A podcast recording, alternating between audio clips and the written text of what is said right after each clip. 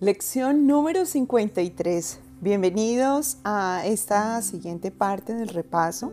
Hoy nuestro tercer día en donde abrimos de nuevo un encuentro con las siguientes cinco lecciones. Repasaremos de la lección número 11 a la lección número 15. Ayer tuvimos un día magnífico, ¿verdad? Recordando de una manera tan clara todo lo que se nos empieza a revelar acerca de nuestra visión. Hoy continuamos en ese mismo nivel, acercándonos un poco más a la observación de nuestros pensamientos, la interferencia que tienen en nuestro estado de ánimo, en nuestras emociones y al mismo tiempo cómo nosotros podemos darnos cuenta de que hemos sido los arquitectos de nuestra propia realidad, que hay una realidad que depende precisamente de los arquetipos de personalidad, de las situaciones que hemos configurado como absolutas dentro de esos comportamientos y una dependencia total de ese pasado del que mencionábamos ayer. El pasado en donde en algún instante nos creímos separados de la fuente. Ese pasado ha dado origen a un sinfín de pasados. Al pasado de sentirme fuera del paraíso, al pasado de sentirme pecador, al, al pasado de sentirme con la posibilidad y capacidad de lastimar a otro, de sentirme lastimado, al pasado de haber experimentado circunstancias que engendraran temor. Eso es lo que ha sucedido un solo pasado en un instante que necesito perdonarme, que ha creado un esquema de pensamiento dividido, dividido porque a veces surge el ahora. Ayer hablábamos de que la realidad no se puede vivir sino en el ahora y esto significa precisamente estar conscientes de la conexión con lo eterno. No es el ahora del el día hoy con los segundos exactos, ni el momento que estoy allí en este lugar, no. El ahora significa el estar en conexión con lo eterno y saber que jamás se ha roto esa conexión. A eso es a lo que nos invita el curso de milagros a recordar, a estar justamente en ese momento. Pero nuestra mente está mucho más inclinada por la línea del tiempo, por el pasado, por el futuro, y allí configura cada una de sus ideas. Y por eso se divide y por eso la mente cree que tiene que estar eligiendo entre una situación, un estado de ánimo, entre un modelo de hacer las cosas, cuando finalmente no es así. Y en algunos momentos, por intuición, porque tomamos una pausa, por un evento de profunda fe, porque entramos muchas veces sin darnos cuenta a un instante santo, surge entonces el otro nivel de pensamiento, el del Espíritu Santo, que te proponíamos ayer en la lección que repasamos. Dando esta introducción entonces, entramos ahora al repaso de las lecciones para el día, comenzando por la lección número 11. Recuerda, leer el enunciado, Luego cierra tus ojos, repite en tu mente mientras yo continúo leyendo la descripción, haz la pausa de dos minutos y regresa. Comencemos. Lección número 11. Mis pensamientos sin significado me muestran un mundo sin significado.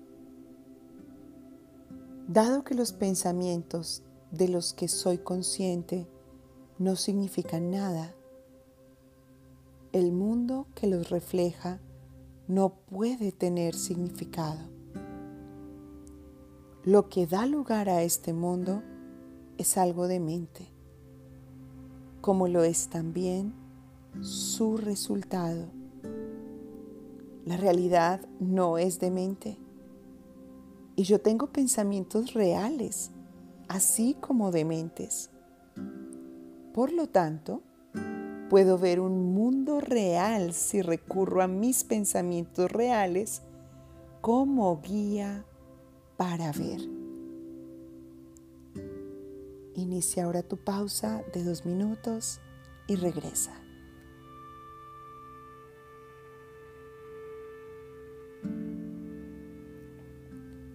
Lección 12. Estoy disgustado porque veo un mundo que no tiene significado. Los pensamientos de mente son perturbadores. Dan lugar a un mundo en el que no hay orden de ninguna clase. Solo el caos puede regir en un mundo que representa una manera de pensar caótica. Y el caos es la ausencia total de leyes. No puedo vivir en un mundo así. Estoy agradecido de que este mundo no sea real y de que no necesito verlo en absoluto, a menos que yo mismo elija otorgarle valor. Elijo no otorgarle valor a lo que es completamente demente y desprovisto de significado. Inicia la pausa y regresa de nuevo en dos minutos. Lección número 13. Un mundo sin significado engendra temor. Lo que es totalmente demente engendra temor porque no se puede contar con ello en absoluto ni dar lugar a que se le tenga confianza. En la demencia no hay nada en lo que se pueda confiar. No ofrece seguridad ni esperanza. Pero un mundo así no es real. Le he conferido la ilusión de la realidad y he sufrido por haber creído en él. Elijo ahora dejar de creer en él y depositar mi confianza en la realidad. Al elegir esto, me escaparé de todos los efectos del mundo del miedo porque estaré reconociendo que no existe. Inicia la pausa y regresa en dos minutos. Lección número 14. Dios no creó un mundo sin significado. ¿Cómo puede ser que exista un mundo sin significado si Dios no lo creó? Él es la fuente de todo significado y lo que es real está en su mente. Está en mi mente también porque Él lo creó conmigo.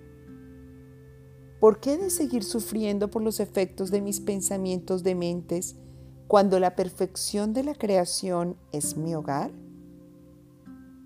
Que recuerde el poder de decisión que poseo y que reconozca dónde se encuentra mi verdadera morada. Inicia la pausa y regresa en dos minutos. Lección número 15. Mis pensamientos son imágenes que yo mismo he fabricado. Todo lo que veo refleja mis pensamientos. Son mis pensamientos los que me dicen dónde estoy y lo que soy. El hecho de que vea un mundo en el que hay sufrimiento, en el que se puedan experimentar pérdidas y en el que se pueda morir, me muestra que lo único que estoy viendo es la representación de mis pensamientos dementes y que no estoy permitiendo que mis pensamientos reales viertan su benéfica luz sobre lo que veo. No obstante, el camino de Dios es seguro. Las imágenes que he fabricado no pueden prevalecer contra Él porque no es mi voluntad que lo hagan.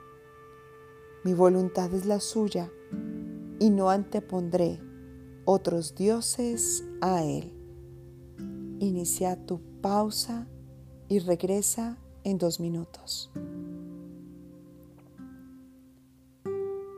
Hoy se nos da la oportunidad de mantener presente el significado del poder, que radica principalmente en nuestra capacidad de elegir. O bien elegimos continuar observando el mundo desde una mente separada, o bien elegimos recordar que hay un pensamiento real. Y aunque hoy no seas consciente de cuál es ese pensamiento real y que esté tan profundo en, interior, en el interior de tu mente, el simple hecho de tomar la decisión, abocando por esa realidad, pidiendo que sea ella la que se manifieste, será más que suficiente. Así que hoy nuestra milla extra está encaminada en ello, en observar que tienes infinitos instantes para elegir la realidad mas ahora lo vas a hacer de forma consciente. Permítete en cada momento en el que tu corazón te guíe, acompañado por el Espíritu Santo, a detenerte y aplicar la siguiente frase. Me detengo, observo. Y ahora elijo ver con la mente real. Una vez toma esa decisión, observa el cambio de tu percepción y ve a tu diario y escribe, me di cuenta cómo lo que antes veía de la forma Y, ahora lo estoy viendo de la forma X. Recuerda que un curso de milagros es fácil, es divertido y además te encanta hacerlo. Así que mantente atento a estas lecciones del día y como siempre durante este repaso, si hay alguna de las lecciones que más se inclinan a que mantengas presente o si quieres estar repitiendo las cinco lecciones, estará bien. Solamente permite que tu mente se ejercite manteniendo presentes estas lecciones y claro, poniendo en práctica la milla extra. Te recuerdo que ya estás listo para recibir, multiplicar y compartir bendiciones infinitas. Que tengas un hermoso día. Nos escuchamos mañana.